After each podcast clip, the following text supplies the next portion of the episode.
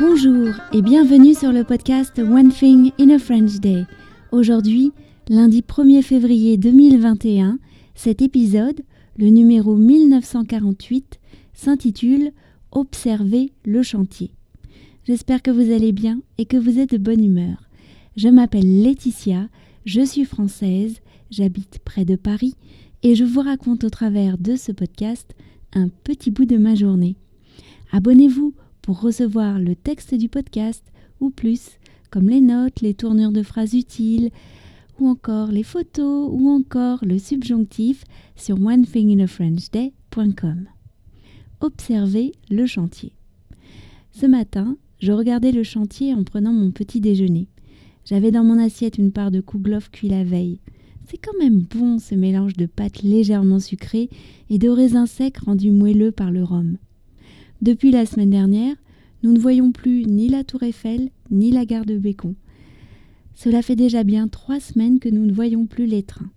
Attention, je ne fais que vous informer, je ne passe pas mon temps à me morfondre et à crier au désespoir. J'ai décidé de ne pas y penser. Donc ce matin, les livraisons de Prédale ont repris. Elles ont souvent lieu entre 7 et 8 heures. C'est aussi à cette heure-là que la benne à déchets est changée.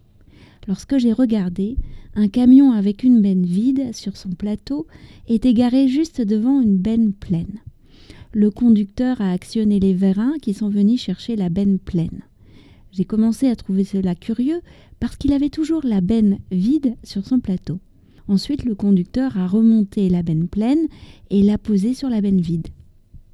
Pourquoi fait-il ça ai-je dit à voix haute. Lisa, qui s'est matérialisé à côté de moi, m'a éclairé. Ils font toujours ça.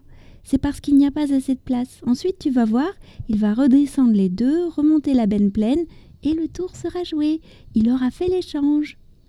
C'est effectivement ce qui s'est passé, et le camion est reparti, laissant la benne vide derrière lui. J'ai eu l'impression qu'on m'avait montré la solution d'un casse-tête. Ensuite, un camion de livraison de Prédale est arrivé. Le conducteur est descendu avec souplesse de la cabine. Il a ouvert une petite trappe sur le côté de la cabine et il en a sorti une paire de gants. Waouh Il a un endroit pour ranger ses affaires, c'est bien pensé. Un peu plus tard dans la matinée, alors que je prenais l'air sur le balcon, j'ai assisté à une scène qui m'a fait rire. Un des chantiers-man faisait de grands signes avec ses bras et il criait Waouh Waouh il a ensuite pris son casque dans une main pour être plus visible. J'ai compris qu'il essayait d'attirer l'attention de la grue. Peine perdue. La grue ne le voyait pas.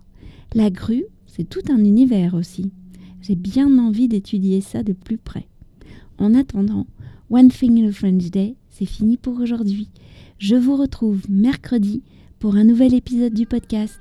À bientôt, au revoir.